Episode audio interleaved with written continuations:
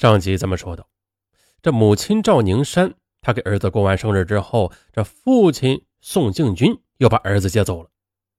宋敬军他认为自己是个有文化的商人，他不想像前妻那样用显富的方式给儿子过生日，他要给儿子一个有情调的生日。于是他把近二百名客人用车拉到了风景秀美的山里。用五色的鲜花组成四个大字“生日快乐”。在蓝天白云下，大家共同享受着美景，吃着野餐。哎呀，再就是这宋建林的餐桌都是用鲜花做成的。哎呀，太享受了。夜色来临，在歌声中，美丽的焰火升空了。可宋建林却不开心。这时他非常害怕，害怕有一天会被父母的爱给撕碎。宋建林就读的中学是一座很好的学校。为了进这所学校，一年前他的父母拿出三万元捐资助学。当然了，那时他的父母还没有离婚。可在二零一二年八月中旬，宋建林他得知进贵族学校可以住校，那这样就可以摆脱父母了。回到家，宋建林又一次把父母请到饭店，开门见山地提出了自己的要求。可父亲当场就拒绝了他的要求，不行，现在的学校是沈阳最好的初中了，这对你将来升学有好处，不能转学。可赵宁山一心要和前夫争儿子，这时已经顾不上这么多了，只想讨儿子喜欢。儿子，你爸爸是怕花钱，你要去的学校我也知道，那里条件好极了。那妈妈出钱，你马上转学，开学之后你就去新学校。而宋敬军他生气的指着前妻。你这样宠儿子，他早晚毁在你的手里。可赵宁山也不烦呢，他以胜利者的姿态笑着说：“哼，当初说好的，儿子的事儿他自己做主，儿子自己要转学，那我们必须尊重他的选择。如果你心疼那几万块钱，或者是回家没法向媳妇儿报账，哼，那这钱就我来拿好了。”结果。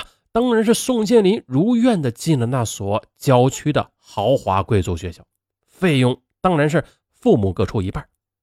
那父母双方谁少出一分都不干啊，不是多出一分呐，是少出一分都不干，因为他们都深爱着儿子呀。二零一二年八月三十一日下午，宋建林被父母送进了位于沈阳南郊的这家私立中学。本以为来到住校的贵族学校他就自由了，可自由还是不属于宋建林。从开学的第一天起，他的晚饭就没有在学校食堂吃过，父母都争着抢着请他吃饭。一个月后更升级了，母亲天天中午来学校请他吃中午饭啊，理由呢是怕学校的伙食不好，影响他的健康成长。更可怕的是周末呀，周六属于母亲，周日属于父亲。整整两天，所有的时间都被占满了，吃喝玩乐累得他受不了，烦得他神经都要崩溃了。为了和前妻争得儿子的爱，这宋敬军周日不管有多么重要的生意他都不做，就是在外地出差也要赶回来陪儿子。而赵宁山更是不让步，他有进一步的行动，他经常的向老师请假，傍晚把儿子接回家。宋敬军他自然也是不示弱，也经常把儿子接回家住。哎呀，由此一来，住校对于宋建林来说已经是名存实亡了。嗯，即使是寒假，宋建林也是两边轮着住，一天换一个家。到了二零一三年的三月初，这样的日子已经过去了几个月，宋建林是度日如年，因为心情不好导致紧张焦虑。父母这样的宠爱也让他变得是越来越自我了。他开始从心底里厌恶亲情，厌恶爱。他开始有了下意识的报复心理，比如他开始拼命的花父母的钱。你们不是争着给我钱吗？好，那我就拼命的花。其实啊，在贵族学校，那有许多同学的父母都比宋建林的父母还有钱呢，可他却是班上花钱最大方的。一次请同学去酒吧喝洋酒，他就花掉了九千多元。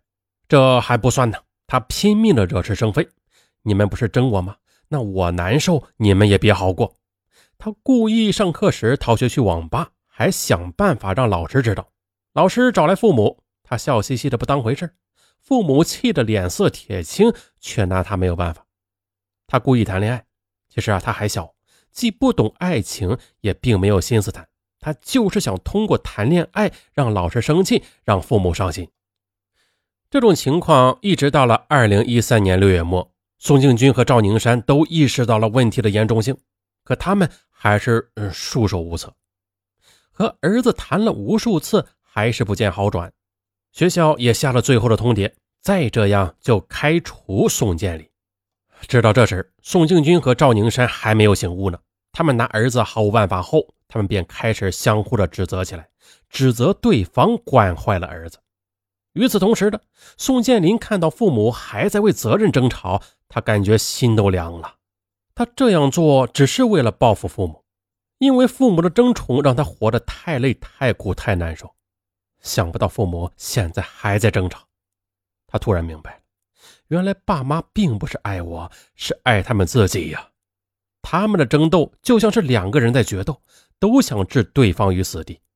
他们争我，谁占了上风就认为是胜利者，而下风就认为失败了，再想办法发起攻击。说白了，他们爱我其实是爱他们自己。想到这里，宋建林感觉是更痛苦了。既然他们都不爱我，那我就离开他们算了。那我走了，你们也就不用再争了。宋建林开始策划离家出走，他找了许多理由，开始向父母要钱。父母当然是有求必应，同时呢，他也装作好好上学的样子，让父母都放松警惕。机会终于来了。二零一三年九月初，他带着银行卡里的六万多元，坐车去了广州，连一封信都没有留给父母。他就是想要父母痛苦，就是要报复父母。二零一三年十月中旬。宋庆军通过银行查询得知了，这儿子在广州取了钱。他确定儿子在广州，马上呢，宋庆军、赵宁山便各自带着几十名自己公司的员工，火速的来到了广州，挨家宾馆查访。终于在十月二十四日找到了宋建林。儿子宋建林大喊大闹，暴怒无常，而且彻底不去上学，与社会上的小混混为伍。父母管他，他便怒目而视。直到此时，宋庆军、赵宁山明白了，是他们讨好、争抢儿子的行为，让儿子成了今天的这个样子。终于，他俩醒悟了，他们联手起来，二十四小时的看护着儿子。他俩听从亲友的劝告，准备带儿子去沈阳精神卫生中心去做检查，想弄清楚这儿子是否患有严重的心理疾病。二零一三年十月四日傍晚，宋庆军、赵宁山和儿子商谈治病的事儿。可宋敬军刚开口，这儿子宋建林就骂了起来：“你不从我了是吧？你想送我去精神病院？哼你这个大坏蛋！”母亲赵宁山，她强忍着脾气说道：“儿子，我们这可都是为你好啊！哼为我好，为我好，你俩都是自私鬼！”哎，忍无可忍，宋敬军他终于骂了儿子：“你这个混蛋！明天你要是胆敢不去看病！”我就绑你去！突然，儿子宋建林却拿起茶几上的水果刀，狂笑狂叫：“你敢绑我，那我就杀了你！”话一说完，便挥刀向父亲刺去。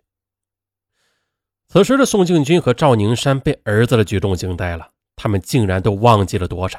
瞬间，宋庆军的前胸和右臂中了数刀。赵宁山反应过来，冲过去想抱住儿子，可儿子宋建林他疯了，他又向他连扎数刀。他的前胸和双臂也都受了伤。宋敬军和赵宁山联手制服了儿子。事后，他们一起住进了沈阳军区总医院。宋敬军中九刀，三处肌腱和两根血管断裂；赵宁山身中六刀，两根血管被刺断，脸部还有一处肌腱断裂。医生说了，两人脱离危险后都得做整形手术，那效果如何，现在不好说。而儿子宋建林，他则住到了沈阳精神卫生中心。